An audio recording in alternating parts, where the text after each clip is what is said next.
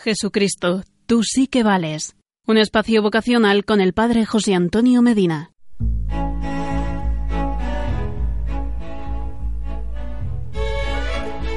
Hola querido amigo, ¿qué tema este, el de la vocación sacerdotal?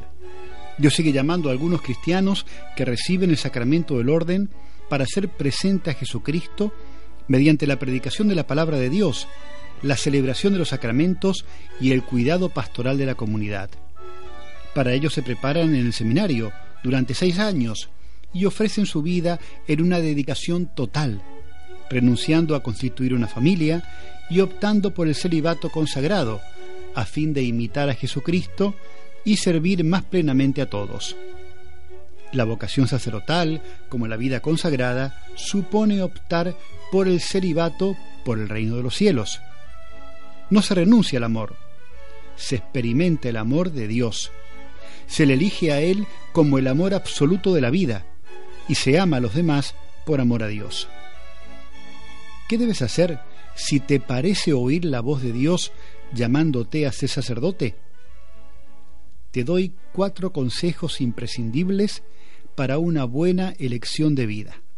Primero, querer cumplir la voluntad de Dios y amarlo sobre todas las cosas.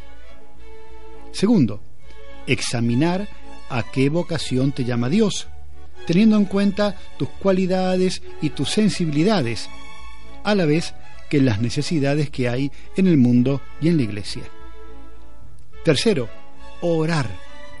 Consultar con algún sacerdote, especialmente con tu director espiritual.